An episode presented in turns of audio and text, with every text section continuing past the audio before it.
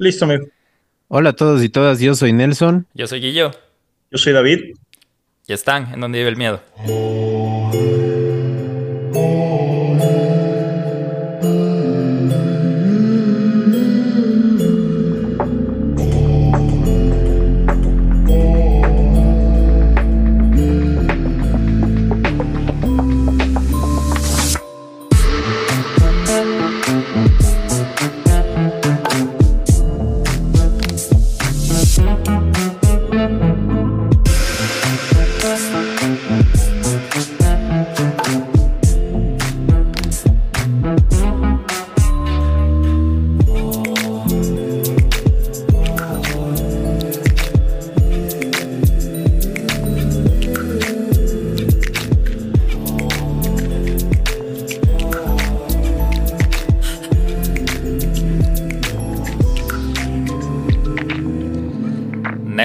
Capítulo 98. Le acorto el intro porque como ya escuchamos, no estamos solos y es un capítulo bastante especial para donde vive el miedo. El capítulo 98 que está relacionado con uno de nuestros primeros capítulos de Donde vive el miedo, de cuando empezó esta locura. Y para ir directo al tema, hoy vamos a hablar acerca, vamos a retomar un caso que fue bien sonado, sobre todo cuando el Nelson y yo teníamos que edad 18, 17 años y tal vez nuestro invitado es de nuestra misma generación. Pero en fin, vamos a hablar de retomar el caso de Karina del Pozo porque hace poquísimo, pocas semanas hubo una nueva noticia. Entonces, de, de, antemano ya les digo, es un caso crudo que tal vez pueda herir susceptibilidades, así que solo queremos avisarles de eso antes de que continúen con el capítulo. Como les decía, vamos a ir directo al capítulo en honor al tiempo de nuestro invitado, que ya van a saber quién es. Pero hablemos en breve qué pasó, qué fue el asesinato de Canela del Pozo. Esto pasó en febrero del 2013 y fue un crimen que llevó a la tipificación del femicidio en la legislación penal del Ecuador. Y aunque tres hombres fueron condenados por el caso, aún persisten versiones contradictorias de sucesos sin esclarecer. Karina fue vista por última vez en compañía de un grupo de personas en un bar de Quito y luego de la reunión su cuerpo fue encontrado en una quebrada en un lugar distante donde suponía que estaba. Los exámenes forenses revelaron que Karina sufrió múltiples fracturas en el cráneo y abuso sexual. Los condenados ofrecieron versiones contradictorias y cambiaron sus testimonios a lo largo del caso. Aunque David Piña, uno de los condenados, siempre afirmó su inocencia, alegando la falta de pruebas en su contra, fue sentenciado como autor del asesinato. La situación actual de David es que, como mencionamos, fue sentenciado a 25 años de prisión por el asesinato de Karina y hace pocas semanas, del 23 de mayo, obtuvo su prelibertad. En esa fecha se llevó a cabo la audiencia resolución que le permitió a David salir del centro de privación de libertad en el norte de Quito, donde se encontraba recluido. Cumplió 10 años y 3 meses de condena. El dictamen judicial detalla que David deberá presentarse en el centro de privación de libertad ubicado en el condado una vez a la semana y permanecer allí por 6 horas. Además, como parte de la resolución, debe usar grillete y acudir ante la jueza del caso una vez al mes, así como someterse a exámenes psicológicos y periódicos. Dicho eso, esa introducción, tenemos el honor de tener en este capítulo 98 a David Piña. Aquí también me acompaña como siempre Nelson. Pero más que todo, bienvenido David. Eh, ¿Cómo estás? Hola, ¿cómo están? Buenas noches. Un gusto. No, el gusto es nuestro. Nelson, ¿cómo te sientes de tener a David después de 91 capítulos? Honrado y David, bienvenido, muchas gracias. Eh, de hecho, este caso era algo que nosotros teníamos como perspectiva y como uno de los objetivos tratar y qué, qué gusto tenerte aquí. Eh, has sido parte muy importante de, de, nuestro crecimiento también como podcast. Y bueno, eh, para decirte que personalmente nosotros eh, siempre tuvimos nuestras dudas desde, desde hace mucho tiempo. Era un caso que siempre queríamos tratar y, pues que bueno, yo creo que la justicia va esclareciéndose. Eh, personalmente creo que la verdad está dando sus, sus frutos, sus resultados, aunque a qué costo, ¿no? A qué costo ya vamos a ir hablando un poquito más adelante. Pero bueno, David, este Mira, en el 2013 nosotros conocimos a un David que nos vendió los medios. Nos gustaría que tú describieras quién realmente era David en ese momento y qué, era de verdad y qué era de, mentira todo lo que nos vendieron a, una, a una comunidad en, ese, en esa época. Eh, bueno, eh, en esa época quién era yo. Yo era una persona que estaba a cargo de, mi madre que tenía cáncer, eh, deportista, me gustaba las artes marciales desde niño. Eh, como inmadurez de niño, siempre todavía pelado, ¿no? O sea, yo salía rara vez. El, verme con tatuajes, el, saber que era peleador de artes marciales, ese tipo de cosas fueron las que más rindieron en los medios de comunicación para hacerme ver como el peor criminal de la historia. Y después vender una historia de, que, de que la hicieron ver de una manera enfocada a la sociedad para, para atacar y poder generar en el código penal que estaba en progreso el, lo que era de femicidio, presentaron ante la asamblea y todo eso. Entonces fue un show mediático y político. Nada de lo que se decía era real. O sea, el, el hacerme ver como el peor criminal fue una historia vendida a la gente en medios de comunicación para eh, solo te indican lo que quieren que veas, más no la realidad. Eh, tú decías algo súper, súper importante y, bastante maduro de decir. Era un pelado eh, con ideas, con, condiciones inmaduras. yo no sé de qué año eres, David, pero creo que creo que con Nelson los tres somos de la misma generación. ¿De qué año eres tú? Yo soy del 87. Cuando estuve preso eh, tenía apenas 24 años, recién cumplidos. Bueno, entonces estamos por ahí porque el Nelson es del 90, es del 91, entonces imagínate, eh, a, a, esa edad no siempre se toman las mejores decisiones y, y me refiero más a este caso de que, y vamos a hablar más adelante, pero amistades nunca sabemos qué tan buena o qué tan mala va a ser la amistad. Y que eh, nosotros nos podemos encontrar a veces en el lugar que no es adecuado, en el lugar erróneo, y por eso tal vez eh, pagar los platos rotos que pueden resultar muy, muy, muy caros. Pero bueno, eh, estamos avanzando un poco con eso. Eh, Guillo, ¿querías eh, contar algo, algo adicional acerca de, esto para seguir? Sí, verás, el Nelson te comentaba y te somos sinceros, cuando nosotros empezamos el podcast, el Nelson fue el que lanzó la propuesta de hablar del caso de Karina del Pozo y yo tenía un poco de, de, recelo de hablar de, por el mismo hecho de la repercusión que tenga, éramos un podcast nuevo, eh, no, enhorabuena ahora se sigue reproduciendo el podcast, pero en ese momento era como que yo personalmente no quería lidiar con lo que tú seguramente lidiaste todos estos 10 años que fueron los, los comentarios o la controversia y eso pasó cuando lanzamos el capítulo de Karina del Pozo. Había eh, muchas personas que también de hecho nos sorprendió que defendían tu libertad, defendían tu inocencia, así como muchas personas que todavía querían solo botar leches, ¿cómo se dice? Derramar sobre vaso derramado, se me olvidó la frase y, y te das cuenta de esos dos aspectos de cuando algo se vuelve tan, tan, como se podría decir, tan ambiguo, tan extremista de los dos lados. Y algo yo que quería compartir con la gente que nos escucha para ya ir un poco más ser un poco más objetivo y hablar de los hechos. Y una de las, de las pruebas de, de, tu inocencia es que estás grabando con nosotros ahora. Es verte sentado, no sé, en tu sala o no desde un centro de privación de la libertad, sino verte aquí y conversar, como te decía cuando hablábamos antes de grabar, como tres amigos o tres personas que encontraron en cualquier lugar.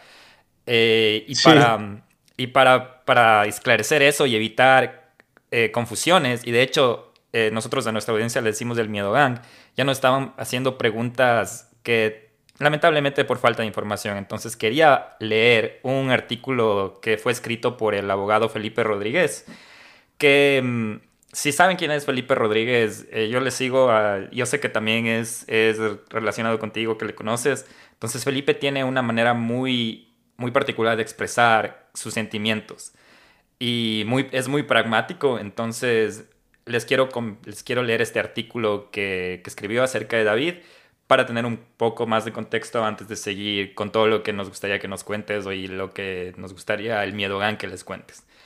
El artículo de Felipe se llama David Piña, la historia de un secuestro. Y dice, y cito lo que dice Felipe.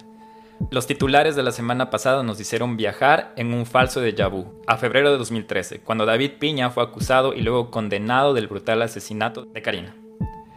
La noticia ahora es otra. Diez años después salió en prelibertad. No, no fui ni soy el abogado de David, ni tengo interés en su causa, pero conozco el caso de cerca, porque fui abogado de otro de los procesados, quien salió en libertad, y por eso ahora me resulta inevitable contarles, porque he sostenido estos 10 años, que David Piña no fue condenado, sino secuestrado por el Estado. Lo que leerá en este caso, escucharán a continuación, es un análisis objetivo, estrictamente jurídico de lo que ocurrió hace 10 años, donde sí hubo delito y donde hubo dos culpables, pero tres condenados. A Piña lo condenaron junto a Salazar y Sevilla como autor del asesinato. Ahora, prueba por prueba, les voy a explicar, aunque muchos se nieguen a aceptarlo, por qué en estricto derecho Piña es inocente. Esta historia parecerá una broma de mal gusto, pero broma no es. Sevilla y Salazar, al rendir sus versiones, fueron concordantes. Salazar conducía el vehículo, Sevilla iba de copiloto, Piña y Karina iban atrás. Sevilla sostuvo que Piña bajó a Karina, la violó, le hizo una llave para romperle el cuello que sonó crack y luego la asesinó con una piedra. Por su lado, Salazar dijo que fueron Sevilla y Piña los que la violaron y mataron. Sevilla dijo que él solo ayudó a esconder el cuerpo bajo unas ramas. Luego Sevilla y Salazar dijeron que subieron todos en las mismas ubicaciones, pero obviamente ya solo Piña iba atrás. Lo dejaron en su casa y se fueron a dormir. El primer problema. Se halló ADN de Karina en el auto. ¿Dónde? En el volante, en la moqueta del piloto, en el botón para bajar la ventana del copiloto, en la palanca para reclinar el asiento del copiloto y en la moqueta del copiloto. ¿Esto qué quiere decir? Que quien conducía y quien iba de copiloto pisaron sangre, pero además que tenían sangre en sus manos. Y atrás, donde iba Piña u ADN, nada de nada. ¿Saben en dónde más halló ADN de Karina? En la casa de los otros dos condenados, en las fundas de la almohada y las sábanas, más no en la de David. La autopsia reveló algo más. El cuello de la víctima no tenía lesiones. Resalta la pregunta, ¿dónde está la llave del cuello? Todos quienes participaron en la fiesta coincidieron en algo. David Piña se tomó una botella de ron solo, solito, y luego salió en brazos inconsciente. Pregunta médica. ¿Una persona que toma ese nivel de alcohol puede tener una erección para violar tal como describieron? No. De hecho, médicamente el exceso de alcohol disminuye el flujo sanguíneo al pene, aumenta la angiostesina, una hormona vinculada a la disfunción eréctil, deprime tu sistema nervioso central y conforme a la descripción del estado de piña, el relato de Salazar y Sevilla se cae en pedazos. Ya vimos que Salazar dijo en su versión que también fue Sevilla quien la mató. Sin embargo, en el juicio se acogió a su derecho constitucional al silencio y como la versión no es prueba, esto quedó procesalmente para el olvido. Fiscalía argumentó que Piña era violento y para probarlo contaba con tres pruebas irrefutables. Tenía antecedentes de violencia, tenía tatuajes y sabía artes marciales. En serio, no es broma, eso era todo.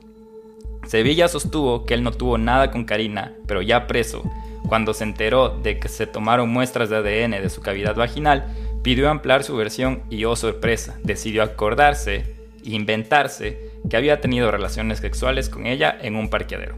Una coartada desesperada porque ya sabía que habría ADN de él en el interior de ella. Bienvenidos a la patria grande, donde la ciencia es un bluff. La prueba de ADN no pudo determinar a quién pertenecía el esperma hallada en su interior, porque habían pasado 8 días, 8 pinches días, y las muestras genéticas estaban descompuestas. CSI al carajo. Y ya, en resumen, eso es todo el caso contra Piña. Les pregunto, ¿con qué prueba lo condenaron? Yo se les voy a responder. Primera prueba, la sed de sangre de todos que exigían y aún guardo sus tweets que el tatuado sea condenado. Segunda prueba, Fiscalía desesperada por lanzar sangre al pueblo que la calmaba, decidió hacerse de la vista gorda con las pruebas como la de ADN en el vehículo que exculpaban a Piña. Tercera prueba, dos funcionarios del Ministerio del Interior y dos funcionarios del Ministerio de Justicia con credenciales en el pecho entraban y salían de las oficinas de los jueces, luego se sentaban a controlar la audiencia y asegurarse que se hiciera algo que ellos llamaban justicia. Es un expediente largo, fueron semanas de estrés, frustración, desasosiego. He intentado resumirles en una pequeña columna las pruebas contra Piña, que como verán son ninguna, pues como siempre sostuvo su defensa, ni siquiera se probó de que él haya estado ahí. Piña, a la luz de las pruebas, no fue condenado, fue secuestrado por un sistema angustiado por lanzar pan a las masas. Dos enfermos, dos desalmados se llevaron la vida de Karina en un acto cobarde y miserable, y hoy pagan el precio de sus acciones. Al mismo tiempo, un país enfermo, una comunidad de desalmados se llevaron la vida de David y el de su familia en un acto cobarde y miserable, y hoy lo liberan. Quienes nunca abrieron el expediente se atreven a opinar en este inmundo podio que Humberto Eco describía como la tarima de los idiotas. Esta es la columna, David, que sé que tú estás al tanto de esta. Em, ¿Qué opinas de esta, de esta columna que escribió Felipe Rodríguez, quien sé que tú conoces? Bueno, pienso que no lo he visto ni he hablado con Felipe en años, pero sé que es uno de los mejores penalistas de Ecuador. yo lo admiro mucho como persona y como penalista. Y creo que buen escritor también sobre tipo eh, temas de derecho. Y yo creo que, todo lo que él escribe ahí es completamente cierto, es verdad.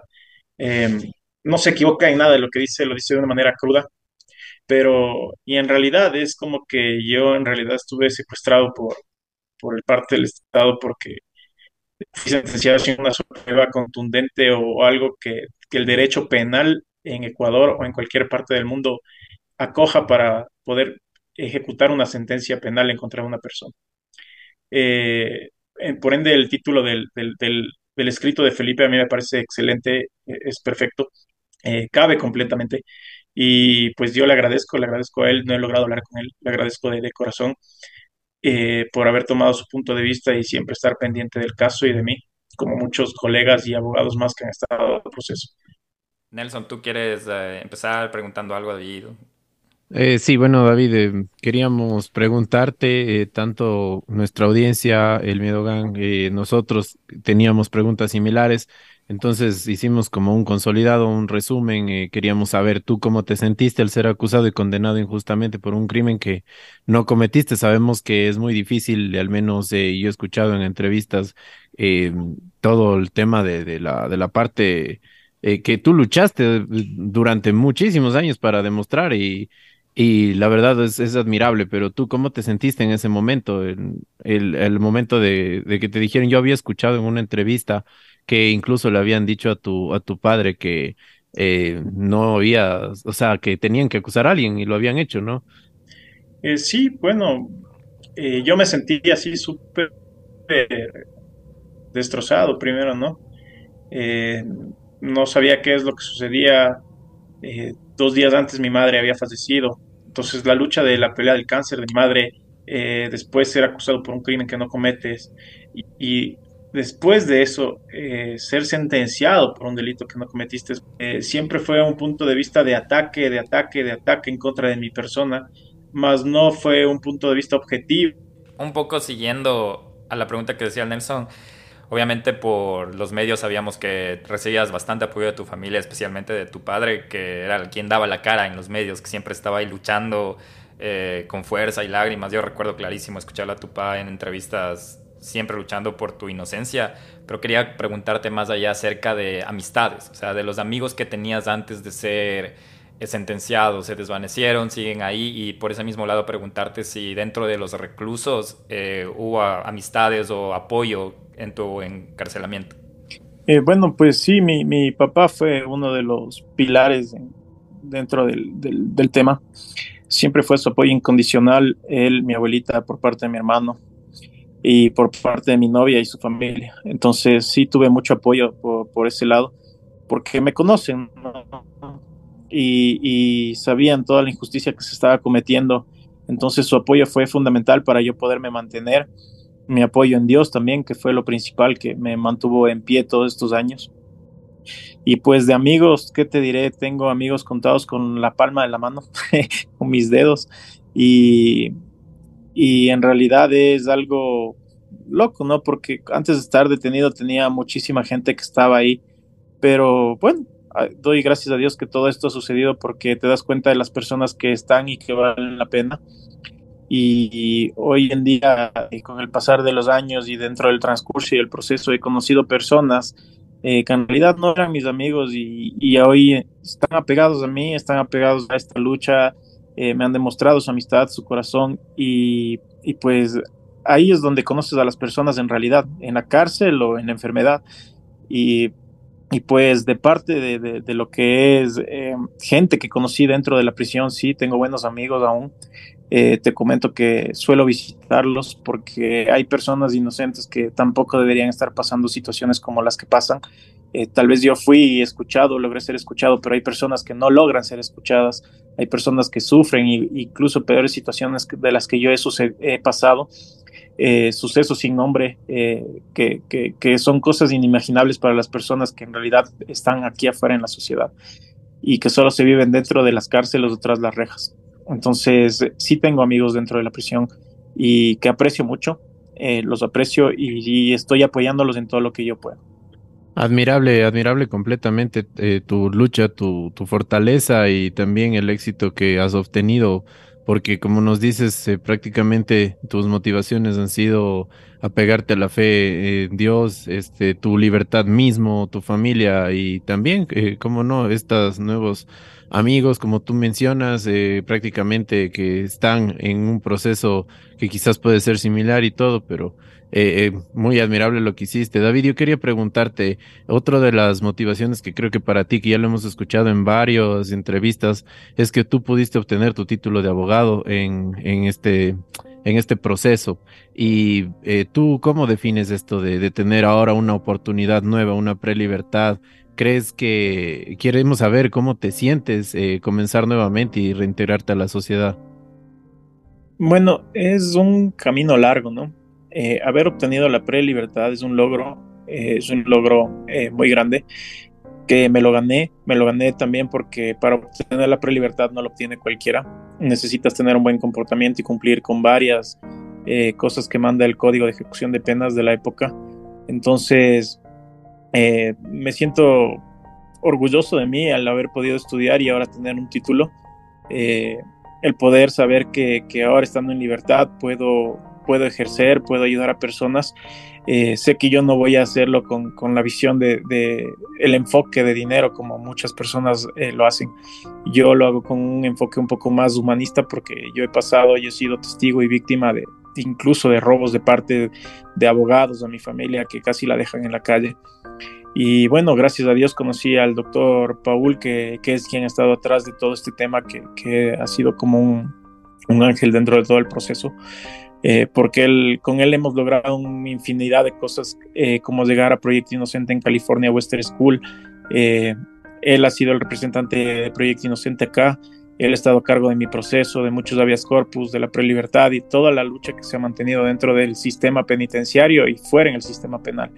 Entonces, una de las cosas que más me motivó a estudiar es saber que, yo no cometí el delito, eh, que yo estaba siendo acusado injustamente y mi desesperación de saber que mi padre no sabía nada, de que yo era un muchacho que tampoco sabía sobre leyes y estaba perdido en ese mundo. Entonces dije, eh, mi lucha, o sea, es, poder demostrar que yo jamás cometí ese delito y, y, comencé a estudiar, a leer, a revisar, incluso antes de estudiar me leí mi proceso de pies a cabeza eh, comencé a ver las fallas, los, errores que hubo dentro del proceso, eh, cómo se devuelve el proceso, eh, para poder yo lograr demostrar ¿no? que, que jamás estuve en el delito y que conmigo se estaba cometiendo una atrocidad y que no se vuelva a cometer con más personas. Entonces esa era mi lucha em, que me mantuvo en pie, me mantuvo erguido y, fue lo que mi visión a futuro, que es lo que espero y anhelo de, de aquí en adelante, es seguir aprendiendo, seguir ejerciendo, seguir eh, ayudando a las personas que necesitan.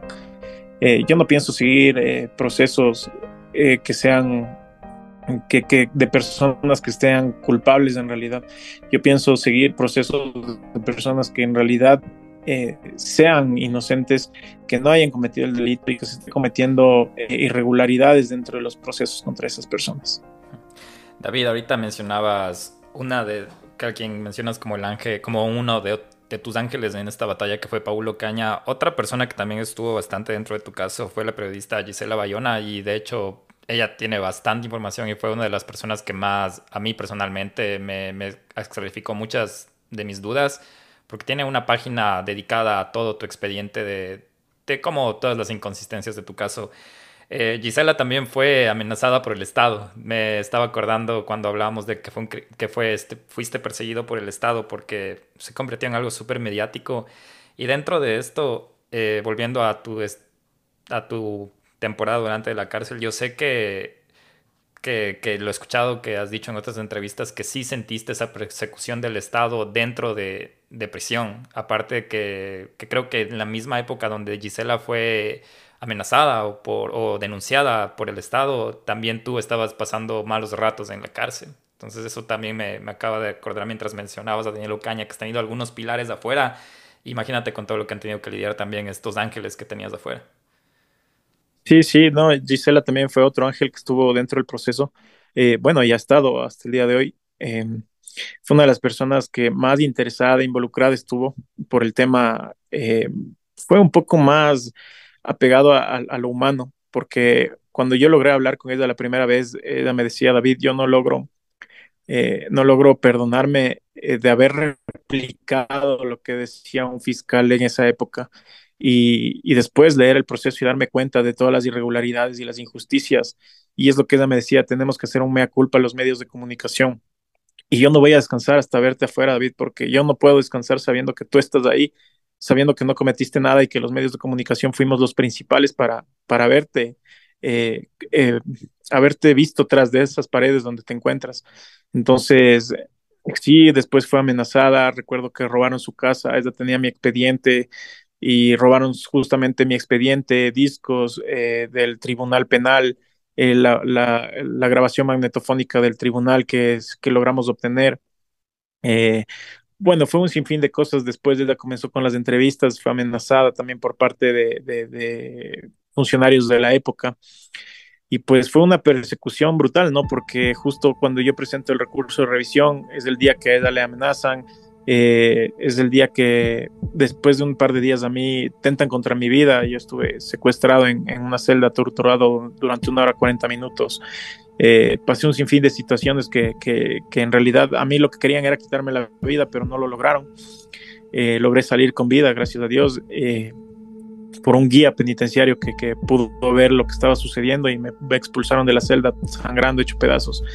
Entonces, la única manera que querían era callarme, o sea, dejar hacer que, que, yo no, no hable más o que no salga más del tema a la luz, porque existen un montón de irregularidades y personas que están involucradas que jamás fueron detenidas. Entonces yo pagué una culpa y una condena de personas que, que, todavía no se sabe quiénes son. Qué locura y y ahorita mencionas eso de, los medios que deberían hacer un mea culpa y yo creo que te somos sinceros de Nelson y yo en ese momento cuando todo fue mediático, creo que 2003, 2014 hasta nosotros dijimos David fue culpable obviamente y empezamos a fue bastante presión mediática, presión al Estado, querían como dice el mismo el artículo de, de Felipe ver sangre y y la ignorancia es atrevida, todos pecamos de ignorantes. Creo que el Nelson y yo entendimos tu caso de manera más concreta cuando empezamos a leer acerca de él. Y creo que en ese momento nosotros también nos cayó como un balde de agua fría de, de mirarnos en retrospectiva y decir, solo fui una persona que escuchó lobo y sigue diciendo, ah, era lobo, lobo, lobo, lobo. Y, y, después leyendo por qué, te, por qué te inculpaban y por tres aspectos de que te consideraban violento, era uno de esos era porque estudiabas o porque practicabas deporte de contacto y el Nelson te puede contar, él también era, él también eh, entrenó deportes de contacto de todo tipo y una de las otras era que tenías tatuajes. Los tres en este, en este cuarto, entre comillas, tenemos tatuajes. Nelson usó, hubo, tuvo eventos de, tuvo experiencias con deportes de contacto. O sea, según los medios de comunicación, los tres seríamos 100% considerados para atentar o matar o quitar la vida a alguien. Entonces es algo absurdo. Y mientras decías lo pensaba, digo, mientras estás hablando somos tres personas tatuadas, dos personas de las que estoy hablando son deportistas que, y Nelson, tú puedes hablar por, por ti mismo, tú también.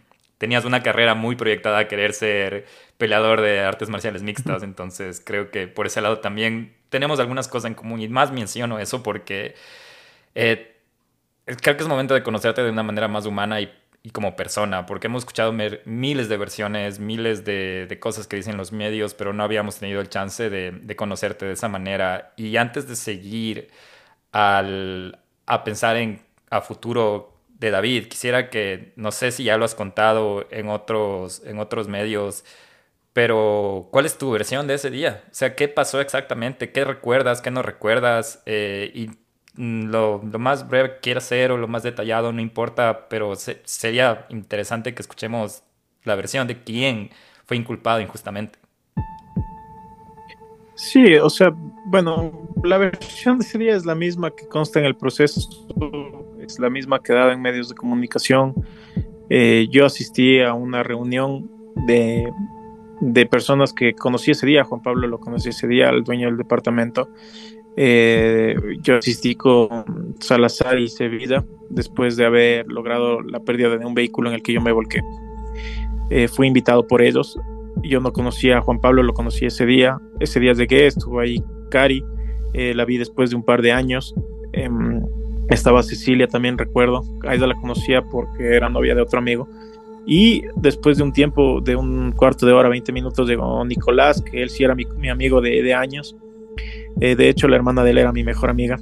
Entonces él me decía primo, entonces yo no estaba tomando, recuerdo claramente, y, por él comencé a tomar porque me dijo primo, tómate un trago, y comencé a tomar, y, como lo he dicho, no, cuando estás tomado hay full gente que, he visto que dice, ah, que ningún borracho come mierda, y, no es así, o sea, la, realidad de cuando tú tomas y eres deportista, y, está Nelson, que no me va a dejar mentir, eh, es que tú tomas un trago y, en realidad comienzas a ver borroso, nubloso, entre blanco, amarillento, acuerdas, te acuerdas por etapas como Flash, eh, un rato está sentado aquí, otro rato está sentado en otro lado. Entonces yo recuerdo cosas así, que entraba al baño, que salía.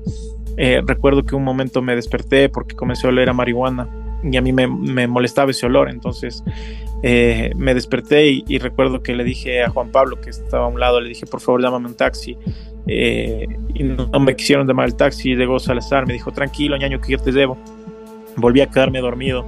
Eh, de ahí recuerdo que alguien me bajó, no recuerdo quién era, solo sentía que era una persona alta porque yo iba colgado y, estaba súper tomado. O sea, no, no, no, no es que, que, la gente, he visto en muchos comentarios gente que dice, ah, que, que ahora sí, ahora sí se acuerda o no se acuerda el borracho, ningún borracho. No es así, o sea, cuando hay muchas personas y nadie me va a dejar mentir. O sea, cuando tomas, eso es lo que sucede. Y mucho más si eres deportista, no estás acostumbrado a tomar el alcohol. A mí me cogía súper fuerte. Entonces, eh, de ahí recuerdo que estuve en la camioneta, eh, que escuchaba voces que decían estás en contravía, eh, regrésate, no por aquí, por acá, y que vi a Cecilia, me desperté del lado izquierdo, justo estaba atrás del lado del piloto y entre el parabrisas del, del frente, o sea, vi, vi que Cecilia estaba sentada en, una como piedra fuera de su casa. Eh, escuché que Nicolás llamaba a la mamá de ella, le decía, le decía ya que, que salga a ver a, ella. Bueno, después me volví a quedar dormido, así como, como voces, ¿no? O sea, cuando estás tomado escuchas así todo hecho un relajo. Y y de ahí recuerdo que, a mí me dejaron en mi casa, eh, me movieron el pie, fue, recuerdo que fue Sevilla desde el lado del copiloto hacia atrás. Eh, yo me desperté, bajé del vehículo, o sea, abrí la puerta y me bajé inmediatamente. Y ellos aceleraron de golpe. Eh, yo no podía abrir la, la, casa, estuve en, en mi casa y mi hermano fue quien me abrió, abrió la puerta y yo subí y mi, mi madre estaba enferma, entonces ahí recuerdo que me acosté con la misma ropa y ella me acarició y me dijo, papito, eh, ya has tomado, eh", y me quedé dormido. Al día siguiente mi exnovia desde esa época me llamó por teléfono a las cuatro y media de la mañana que registre la llamada en, dentro del proceso, las personas que han podido leerlo no me van a dejar mentir. Eh, está la llamada, hay una triangulación de llamadas del teléfono de ella al mío, eh, donde registra la Basilalo porque ella vivía en el Valle de los Chidos y la mía registra en la Real Audiencia a esa hora. Eh, eh, a esa hora justamente la camioneta estaba estacionada en otro lugar, entonces yo no pude haber estado en dos lugares a la vez, que es algo que, las personas si leen el proceso se van a dar cuenta.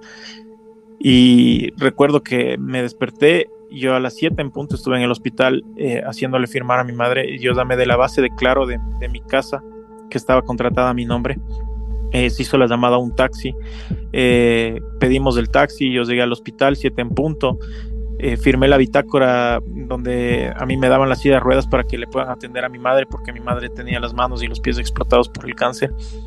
Y yo así todo chuchaki, me acuerdo que mi hermano me, incluso me llevó un agua porque él no podía entrar, solo la persona legal, el tutor legal es el quien podía entrar, ¿no? Entonces me llevó un agua y estuve ahí con mi madre, la atendieron a las 7 en punto de la mañana. Y la camioneta de ellos estacionan a las 7 y cuarto al norte de Quito por la iglesia Techo Rojo. Entonces yo no pude haber estado con ellos porque de, de, la iglesia Techo Rojo al hospital Eugenio Espejo en cuarto de hora era imposible. Yo estaba firmando a las 7 de la mañana y ellos a las 7 y cuarto estaban en la casa en el norte de Quito. Mi teléfono tampoco eh, registraba en el lugar de los hechos, estaba en mi domicilio, que, es lo que jamás hicieron la extracción de mi teléfono, justamente por eso. Es el único teléfono que te das cuenta dentro del proceso que no es eh, hecho la pericia, ¿no? Tú puedes leer el proceso en donde dice está una línea de todos los teléfonos, una triangulación de llamada de todos los teléfonos, y justamente el teléfono del señor Piña dice no fue objeto de pericia. Pero ¿por qué no les convenía eso? Porque cuando hicieron la pericia del teléfono de mi exnovia, saltaban las bases telefónicas que resultaba que mi teléfono estaba en la Real Audiencia, donde yo vivía a las cuatro y media, a la hora que la camioneta estaba estacionada en otro lado. Entonces, eso es, eso es lo que yo te puedo contar de ese día y, y, es lo que está dentro del proceso, dentro de mi versión. Yo jamás he cambiado la versión. He visto mucha gente que dice, ah, que cambió su primera versión, pero lean, el, o sea, yo les recomiendo que lean el proceso. Hay un agente de policía que fue quien, quien dio mi primera versión, que yo no la di. Yo estuve de desacuerdo de esa versión cuando él me dijo, ah, es que no estás diciendo lo mismo que ya dijeron tus otros dos, las otras dos personas que estaban contigo. Yo ni siquiera sabía que ellos ya habían dado una versión. Entonces, cuando yo di mi versión, él me dice, no, pero digamos que viste que cogió un taxi, que, que, era, que no sabías del color o la placa. Entonces, yo recuerdo que fui con mi hermano a esa versión y mi hermano discutió con el agente y le dijo, usted no le va a decir a mi hermano lo que tiene que poner o firmar. Pero nosotros estábamos de apuro porque justamente ese día es el día que mi madre estaba en emergencias en el hospital. Y yo me salí de ahí enojado, no firmamos nada y él en el proceso, justamente por eso pedimos las grabaciones magnetofónicas eh, con Gisela Bayona del proceso, porque él en audiencia, él le dice al fiscal, yo cambié la versión del señor Piña bajo mi responsabilidad. Entonces mi, mi abogado también le hizo unas preguntas y él dice, sí, fue bajo mi responsabilidad. Y ahí fue que el, que el, que el fiscal casi se cae de cabeza en media audiencia, y, pero dentro del acta de juicio no estaba escrito. Entonces nosotros pedimos la grabación magnetofónica de la audiencia para poder tener esa declaración en audio, que es lo que teníamos, que es lo que le robaron a Gisela de la casa. Bueno, yo tengo una copia todavía. Entonces, eso es lo que te puedo decir que sucedió ese día. Eh, David, es clarísimo lo que tú nos acabas de decir, es muy, muy, muy expreso, muy, muy conciso en relacionado todo a lo que tú dices, a la gente que en verdad le interesa que lea el proceso y de hecho eso es una de las cosas que a nosotros nos motivó con Guillo, es a leer eh, todas las indagaciones también de, de, de Gisela Bayona, de todos esos, de estas personas que han estado siendo parte de, de, los actores de, de este caso. Eh, también he tratado de, eh, tratamos de leer todas las inconsistencias por parte de, de, del Estado, que sabemos que hubo un montón de errores procesales, como tú mismo lo indicas. Eh, pero bueno, sin embargo, eh, más allá de todo eso, este, ahora estás acá, estás tratando de, salir, eh, demostrando tu libertad, tratando de, de, de seguir adelante, de, de borrar por, por último esos 10 años que, como tú bien lo dices, de una manera muy honrada, que la vida te da esas cosas para demostrar y eres un, luchador, un luchador en general. David, ah, eh, para ya ir culminando un poco en honor al tiempo también, eh, yo quería hacerte algunas preguntas. Mencionabas mucho el tema de que tú practicabas deportes. ¿Cómo está David ahora? Eh, ¿Todavía sigue practicando así deportes? Yo sé que tal vez ahí cuando estabas en este tema de, del encierro y todo, al menos una persona cuando es deportista no, no, no puede dejar esas cosas. Me imagino que tú también eh, tratabas de seguir ejercitándote, volverías tú a practicar artes marciales, ¿cómo estás en ese aspecto? Bueno, pues, te cuento, eh, yo sí estuve dedicado a entrenar de lleno, eh, lo seguía haciendo, lastimosamente tuve un traslado injustificado a otra cárcel y a la cárcel a la que me llevaron en Ambato tuve que pasar una situación súper grave, o sea, complicada por el tema de ambiente y, y por eso hicimos un habeas corpus para mi regreso a la cárcel número 4. Y pues regresé con un estado de ánimo completamente deprimido, eh, no comía y bajé completamente de peso, que me costó volver a subir, pero, pero volví, volví, he vuelto poco a poco. Eh, yo, mi profe, que, que, fue, bueno, mi profe eh, durante algún tiempo, Maurilio, eh, quien era uno de los pioneros aquí del, del MMA. Maurilio Álava, un peladito, sí. Sí, uno de los pioneros, entonces yo logré hacer que él nos vaya a dar un seminario y seminarios de artes marciales en la cárcel 4. Eh, estaba coordinando con él, él por, por, parte del eje deportivo, nosotros logramos hacer que él entre y nos dé clases de jiu-jitsu, defensa personal y todo lo que era relacionado con las artes marciales mixtas. Él estuvo por varias ocasiones ahí, estuvimos, tengo varias fotos con él y, y varias personas ahí. Eh, que, estaban dedicados, porque como te dije, o sea, yo siempre estaba enfocado en la ayuda al resto de mis compañeros y, la mejor cosa era el cero ocio, ¿no? El, no estar pensando en tonterías dentro de la prisión y qué mejor que poder dejar algo, algo plantado para que las personas cojan el gusto de querer seguir saliendo adelante. Y sin mentirte, tuvimos 21 personas inscritas que, que querían estar ahí y estaban ahí. Y uh, bueno, pues hasta el último no he logrado comunicarme con él en estos días porque he pasado eh, a full, pero espero a futuro poder ir conversar con él porque habíamos quedado para que él siga y pueda seguir yendo a dar clases y yo poder seguir entrenando. Qué chévere, qué chévere. David, otra pregunta. Eh, también esto nos estaban preguntando un poquito la gente que nos sigue. ¿Cuál es tu comida favorita y algo que extrañabas full? Así que decías, necesito esto comer y tal vez si ya, ya, ya comiste eso. Eh, pues mi comida favorita son los mariscos. y ya he logrado comer, gracias a Dios. qué, qué, chévere, qué, qué bueno. chévere.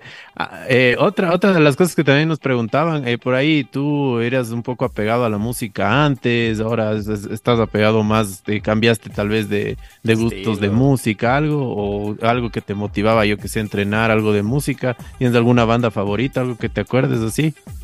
Bueno, para entrenar yo siempre escuchaba electrónica o Skrillex. Esa era para entrenar.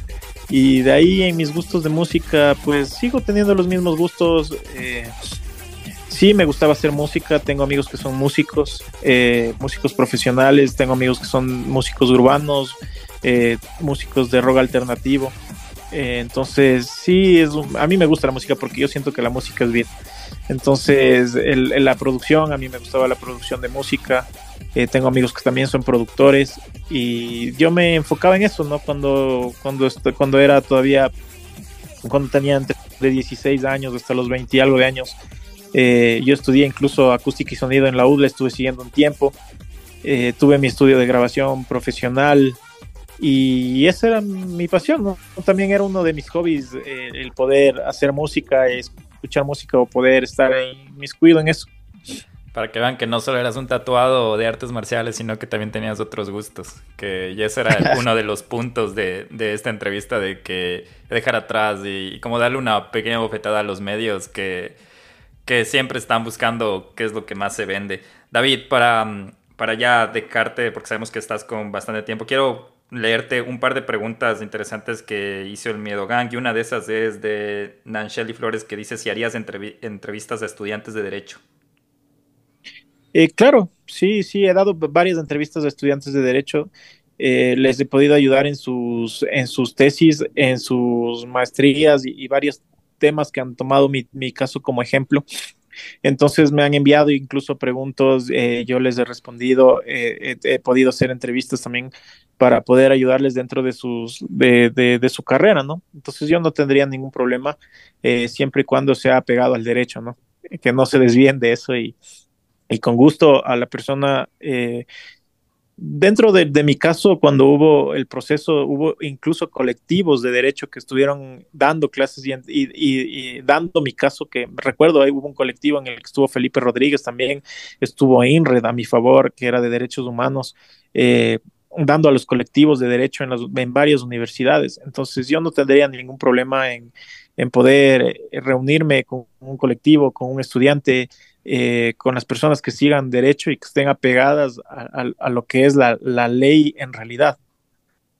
Ah, interesante, que, que, que, bueno, entonces ya saben, si necesitan una entrevista de David, está más que abierto. Esta otra pregunta me pareció interesante, que dice, ¿qué tipo de seguridad tenías al respecto en el pabellón en el que estabas? Y esta está más direccionada acerca de cuando pasaron los amotinamientos. Bueno, yo pasé en la etapa de máxima cuando recién estuve preso. No había seguridad alguna, ahí te toca sobrevivir a la buena o a la mala.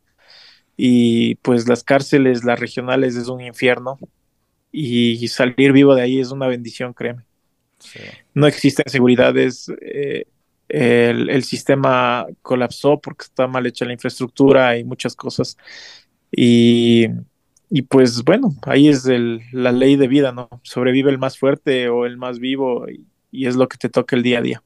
Ahora estas últimas preguntas están un poco más enfocadas ahora a tu profesión, que enhorabuena y felicitaciones David, que ya eres abogado, pero hay algunas preguntas muy relacionadas, estoy seguro de que es de personas que, que, te han seguido, que una de esas, y voy a tratar de leerles en conjunto, que dice, ¿qué harías para mejorar el sistema judicial y penitenciario si tuvieras la oportunidad?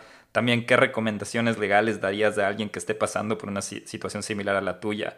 Y en la misma pregunta dice que en todo lo horrible que pasaste, si tienes alguna, algún aspecto o cómo encontrar la experiencia positiva de todo esto. Bueno, pues eh, mi misión, mi visión es poder lograr que se determine mi inocencia. Eh, ya hemos puesto la demanda al Estado también, tenemos admitida la demanda al Estado en la CIDH. Y una vez logrado eso, que, que es lo que espero con la bendición de Dios, eh, es poder llegar a ser primero asambleísta. En un futuro tengo algo guardado que también quiero llegar a ser y espero lograrlo. Pero espero poder legislar y, cambiar un par de leyes, eh, estar en una bancada donde se puedan modificar leyes dentro del sistema penal y dentro del sistema penitenciario, que es muy necesario. Eh, yo que lo viví, yo que lo palpé, los errores que hay dentro del sistema penitenciario, dentro del sistema penal, eh, que deben ser modificados, que deben ser atendidos con prioridad. Entonces, eh, porque como te dije, dentro de las prisiones hay personas completamente inocentes que no han podido ser escuchadas, hay personas que no han logrado salir con vida y que sus familias hasta, el día de hoy sufren. Eh, y es algo que, que, que, me ha atado, me ha atado de sobremanera mi vivencia. Eh, sé que mi, familia me ha dicho, no te involucres más, no sigas más en eso, pero creo que si Dios me dio la oportunidad es por, es por algo y, no voy a dejar de luchar hasta, hasta lograr por lo menos de, aportar un grano de arena en el cambio de, la justicia en, el Ecuador, porque más personas no vuelvan a, pasar lo que yo ya pasé, porque no hay más David Piñas dentro de las prisiones. Eh, te aplaudimos, creo, Nelson y yo por, por eso y acabas de prácticamente responder una pregunta que iba relacionada a eso, que decía si es que tenías algún resentimiento en contra del Estado, si ibas a seguir algún juicio, pero creo que de la manera que acabas de escribir es como que la manera más, más, como decirlo, dar una bofetada con guante blanco a un sistema que, que prácticamente se aprovechó de ti. lo último que quiero leer de, de Javier Chacalo y es que quien fue quien hizo las preguntas más inteligentes, es que dice un saludo para David, eres una persona sumamente fuerte, la mejor de las vibras para el futuro. Eh, muchas gracias. Eh, igualmente las mejores vibras para todas las personas que nos están escuchando. Eh, para ustedes, de todo corazón, yo les agradezco. Sé que yo escuché un podcast suyo cuando yo estuve detenido. yo les agradezco igual por haber seguido. Y quiero responderte otras preguntas que no te respondí antes, y es que yo no le tengo resentimiento a nadie. Eh, yo, después de todo lo que he vivido, yo confío en Dios y sé que Dios se encarga de poner a las personas en el lugar que deben estar y ubica a las personas que tienen que estar en tu vida el momento necesario. Contra el Estado no, no tengo nada porque tú sabes que el Estado siempre cambia, que los políticos de la época ya no están, que, que el sistema... A mí no me interesa el dinero, como yo les había dicho a mis abogados, a mí lo que me interesa es mi nombre y si tú logras leer mi recurso de revisión, en mi recurso de revisión yo no pido indemnización alguna al Estado. Yo lo que pido son disculpas públicas en todos los medios de comunicación y que mi nombre y el nombre de mi familia salgan alto. No, excelente, excelente David. Eh, la verdad, mucha admiración por parte de nosotros hacia ti. Eh, yo no tengo nada más que decirte, agradecerte un montón. Este, no te tendría por qué dar una bienvenida porque como te lo dijimos con Guillermo, tú nunca debiste estar ahí, pero también la vida te ha puesto en una situación eh, súper, súper eh, fuerte, súper desafiante que le estás afrontando eh, la estás dando el pecho y, qué bueno escucharte con esa motivación, que quieres llegar a legislar, que quieres llegar a cambiar algo, aportar un grano de arena por todas estas personas inocentes, por todas esas personas que, que tienen eh, por lo menos una luz de esperanza en personas como tú, este, es muy admirable y, y pues nada, David, desde mi parte eh, te agradezco mucho, esta es tu casa, cuando tú quieras eh, para lo que, lo que te podamos servir y, todo. Y pues bueno, qué bueno que se vaya esclareciendo, mucha fuerza en este, en este paso más adelante que tienes, porque todavía tienes algunos pasos más para completar este tema de la libertad, pero mucha, mucha fuerza con eso, amigo, que te vaya súper bien con todo. David, qué gusto tenerte, en serio, em, eh, es admirable escucharte, ver, conocerte de otra manera y qué, qué, qué honor escuchar tus planes de futuro, tus sorpresas que vendrán, la manera en la que estás, te estás preparando, de dónde viene tu motivación, cuál es tu propósito y que todo el mundo sepa esto, creo que el Nelson a mí nos llena bastante. David, solo quería también decirte que cuentas con nosotros para cualquier cosa que, necesites. La, el miedo siempre va a ser un espacio para que puedas usarlo de, la manera que, te sirva. Y una vez más, gracias por estar acá. No sé si quieres dar, dejarle al Miedo con unas últimas palabras antes de despedirnos. Eh, bueno, pues yo te agradezco a ti, Guillermo, y a ti, Nelson, de la misma manera a donde vive el miedo. Eh, les recomiendo a las personas que, que, siguen mis redes sociales, que siguen las suyas, que lo escuchen, eh, que estén atentos. Eh, hay programas súper buenos. Y pues, qué mejor que de aquí a, futuro podamos seguir viéndonos, ¿no? Espero un día de estos en persona podernos tomar un café, vernos, conocernos y darles la mano en persona y darles las gracias. Cuenta, cuenta con eso de seguro vamos a, vamos a hacer que eso pase. Eh, bueno, Miedo Gang, ha sido un capítulo bastante especial. Ya saben dónde pueden ir a, comentar. Esperamos que les haya gustado en arroba donde vive el miedo. Seguro seguiremos hablando con David y creo que por honor al tiempo eso es todo de nuestra parte. Eh, nos vemos. Que, uno de los capítulos que más me ha llenado Nelson, pero ya conversamos por rato. Que tengan una buena semana. De mi parte eso es todo. Bye. Gracias, bendiciones. Chao, Thank you.